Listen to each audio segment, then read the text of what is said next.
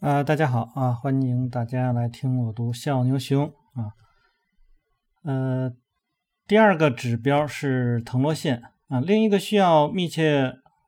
关注的啊重要市场指标就是腾落线。那腾落线是记录了啊这个某一天价格上涨的股票家数以及价格下跌的股票家数这么一个差额。呃，这有点像我们平常可能用的那种。啊，新高新低啊，这个作者在后面他也会去做这样的一个介绍啊。那下面呢，就像呃，你去介绍一下呢，这个逐日查看腾落线，从而在市场整体趋势明显的情况下找对方向。那你可以在任何一个时刻啊，选择一个较大的基数啊，比如说是五万来进行计算，呃，然后呢，你开始计算啊，每天上涨和下跌的股票之差。例如呢，啊，如果有六百九十二只股票上涨，九百一十二只股票下跌，那么你能够得到的一个净数值呢，就是负的两百二十。那从你最初设定的数值五万中呢减去啊，这个两百二十就等于四呃四九七八零。如果第二天的上涨呢比下跌的多，那么就在前一天的数字上呢加一个数啊，这样去做。那只要腾落线在道指上这个交错的上升，那么就没有什么好担心的。市场的大幅度调整的可能性呢，也会这个很小。但是呢，如果腾落线已经失去了上升的动力，而指数呢却还在继续上行，那么就是一个负背离的信号。那一般出现这种情况会是什么样呢？啊，大家可以去想一下，就是。呃，市场当中很多的这个股票出现下跌，但是指数是上涨的。那么很显然，这个时候，呃，那些权重的啊，权重比较大的那些啊股票，它们是在上涨的，而更多的股票呢是在下跌的。基本上就能够了解到这样的一个情况了。呃，那么当出现这种负背离的信号，说显示市场可能面临麻烦啊。当指数达到一个新高的时候，如果腾龙线或者是其他的市场指数并没有随之达到新高，那么呃这种不确认就是一种负背离。此时呢，有必要呢保持谨慎。如果这样的这个负背离只发生在很短的时间内，那么可能只是啊一个牛市的回调。但如果呢？说啊，这种呃负背离呢，持续了一段比较长的时间，那么就是一个啊很麻烦的一个事情了。那如果道指的和这个腾落线都是从一个呃较重要的头部下跌，那么一个新的熊市呢即将来临。在过往的这个交易历史中呢，啊这种信号呢一次又一次的出现，一次又一次被验证。那你经常啊可以发现腾落线呢比道指呢更早的呢这个见顶。那么这是因为呢，此时资金呢从二线股已经开始转移到了蓝筹股。呃，注意这一块的概念啊，就是二线股转移到蓝筹股。那蓝筹股实际上就是在呃大盘指数当中来说呢，他们占有的权重是比较大的那一类的股票。所以刚才我说的你就知道了啊，这是怎么回事儿那从历史上看呢，纽交所的腾挪线通常呢。是在蓝筹股见顶啊，五到十个月时呢就见顶了啊。一旦腾落线停止上涨，牛市能够涨多久就值得怀疑了。当市场大底形成的时候，可能会出现这种情况，就是道指呢到达一个低点后呢，拒绝继续下跌，但是此时呢腾落线呢还在啊继续的降低。那正如呢许多市场参与者相信那样，那这不是一个利空的信号，而是一个积极的。啊，这种长期的信号，那这种背离呢，与第三阶段头部所形成的负背离呢正好相反，因此呢可以称为是正背离。那么这样的背离表明，虽然一些股票还在下跌，但市场呢已经开始有一些股票上涨了。不管是熊市还是牛市，记住背离持续的时间越长，那么最终它反转的威力就大。那在熊市的时候也是这样，那么一些这个小市值的呃股票，它们就会先启动，而大市值股票呢可能还继续的下跌，所以。呃，通常的情况下会是这样啊，呃，就我观察，其实并不是这种绝对的啊。那我观察的大部分的情况是这样，就是呃，大盘股他们会有一些呢先启动，但不是非常多。而这个时候，大盘一些大盘股启动了以后，然后紧接着就是小盘股，然后小盘股非常多的股票开始出现。呃，比较强势的状况，然后市场就开始上这个上升，然后呢，一些大盘的股票他们就会跟着啊起来。当然，你可以去区分他们的呃行业啊，那我觉得那介入到行业的那种区分的那个效果会更好。我们现在只是说大市值、小市值。那么这个时候，呃，市场在继续上涨、上涨、上涨、上涨到一定程度的时候呢，一些啊中小市值的股票可能就开始回落，然后，呃，大的市值的股票呢，这个继续的上涨，然后呢就开开始，这个时候往往会转向的那些，呃，比如说公用事业啦，然后银行类的那些股票，然后他们拖着这个市场的指数，然后很多很多股票都开始下跌了。那这个大家可以去看一下，应该是从呃二零一六年、二零一七年到二零一八年那一段时间的，呃，你可以就指数来说，你可以看到的是什么景象啊？你就去看那些，就我觉得就可以了啊。好，那么接下来呢，去看啊，只要花一点时间追踪一下这个指标，那么呃，你便能大幅增加你的获利可能性。那么市场上呢，腾挪线在。市场指数见顶之前，见顶的例子很多。那无论指数啊上涨多少，腾挪线呢就是不再上涨了。那么这一现象呢，表明市场也变得很危险了。越来越多的资金从大部分股票都能撤出，剩下的资金呢，只是聚焦于那些最优质的公司。那么当提到这个地方的时候呢，我觉得大家又可以去想了。那么这些最优质的公司到底是什么样的公司呢？实际上，我们可以去从欧奈尔的他那个 Conslim 那个里面，那么他那个基本上都是啊最优质的公司啊。你可以从基本面这这这个角度来去考虑。所以，当呃市场走势并不好的时候，一些呃好的这种成长股，他们还在高位啊，那么这个时候你就知道你有一个时间差。当市场走的不行，但是你的股票依然在创新高的时候，那么你就有更多的这个回旋余地啊，你可以不用那么急的去应对于啊大盘指数的这样的一个变化啊，这个是一个优势啊，就是为什么我们很多人会愿意去做这种成长类型的股票的一个原因。好，那他说那呃这个这是牛市即将结束的重要早期啊，重要早期啊，呃预警信号，此时呢你必须关注啊图表啊指标，研究牛市何时结这个结束。那八杠五呢，很很好的说明这种情况啊。那么纽交所的腾挪指数在六一年的五月，就是 A 点的时候去见顶，那么道指并没有停止上涨啊，直到年末啊才达到了顶点啊。我们看到这个纽交所的品种，那么实际上就是和道指的品种啊，它们会有一些差异。那么道指应该说更大的那种啊那种股票。好，两个顶点的之间呢，相差了七个月，在这个过程当中呢，道指的上涨呢，有几次都没有得到确认。六一年的八月、九月、十一月、十二月这四个月中呢，道指不断的创出新高，而腾挪线拒绝跟随，这充分的说明了风险正在积聚。六二年初呢，那么道指就跌破了三十周均线，熊市呢就开始了。那同样的这个熊市信号呢，一九六五年呢也出现过，腾挪线在六五年的五月见顶，而道指在九个月啊这个。之后的九个月继续上涨，那一直到六五年的十月、六六年的一月和二月啊，不断的在创新高，但都没有得到腾挪线的确认。那么六六年的三月，这个道指就跌破了重要的这个支撑位啊，三十周均线，熊市呢就到来了。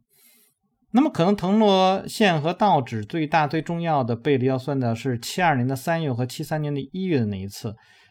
腾挪线呢，比七三年的道指呢提前十个月见顶。那在那漫漫漫长的时间里面，道指呢四次创新高，都都没有得到了这个腾挪线的确认，这是一个非常强的警告。所以呢，七三年道指跌破支撑线和三十周均线，开始了近四十年来最大的熊市啊，也没有什么可奇怪的。最后呢，一个类似的例子发生在八七年有史以来最糟糕的单日下跌之前。很多人忙着分析这次下跌是由于我们过高的。财政预算和贸易赤字引起的。那了解腾挪线的人啊，这个知道情况不是这样的。那么预算和赤字呢，只是愚蠢的借口。八七年前八个月股价上涨的时候，两点呢也曾爱被当做上涨的理由。实际上呢，市场下行的原因是相同的。从技术上讲，都是市场的动力不足啊，不能再上行了。无论何时发生这样的情况，阻力最小的这个路径就是下跌。从八杠六可以看到，八七年腾挪线呢又起到了不可估量的作用。那么交易纽交所的啊腾落线八七年的三月就是 A 点见顶，那么在这个点上呢，道指正挣扎啊，这个达到两千四百点。那么在接下来的五个月，腾落线呢明显的显示出空头的意味，腾落线起起落落，但都没有超过三月的高点。而在与此同时，道指呢已经达到了两千七百点，在四月、六月、七月、八月，道指呢四次啊创新高，却都没有得到啊腾落线的确认。当道指达到了二七四六点的时候呢，大多数市场参与者讨论的只是一个问题：那么何时达到四千点啊三千点？但市场本身的信号已经是一个明显的了啊！几个星期之后，那这个道指跌破了二四九零点附近的这样的一个支撑啊，那是一条啊趋势线，你这个跌破了。然后我们可以看到那个腾落线呢，也是啊跌破了一个颈线，然后也跌破了三十周均线啊。那熊市开始了，唯一这个出乎意料的是，一般几个月才能完成的走势，今在几个星期就完成了。这是因为呢，建机城市卖出程序呢加快了一种走势。实际上也有很多呢，更多的是我觉得是一种啊冲动吧，然后人的恐惧啊什么的，就是持续的造成。那么当然，计算机这个是很重要的，也是很重要的一点，因为机器没有呃像人一样去思考的这样的东西，它就执行命令。那是你当你人去判断出。啊，某些某某些条件，或者说市场给予的一些什么什么样条件，那他认为这是空头的。那么，如果有很多计算机遇到了这样的信号啊，就大家的这个信号趋同了，这个时候呢，就都会考虑啊，规避风险，然后就会都会出来。好，那么你必须要知道，牛市中的呃背离和熊市中的很不一样啊。二九年到三二年的熊市中的纽交所、腾落线和道指都不断下行。那在三二年的七月，这两个指标呢都会创出新低。大约八个月后呢，就三三年的二月底，这一个非常有趣的事情发生了，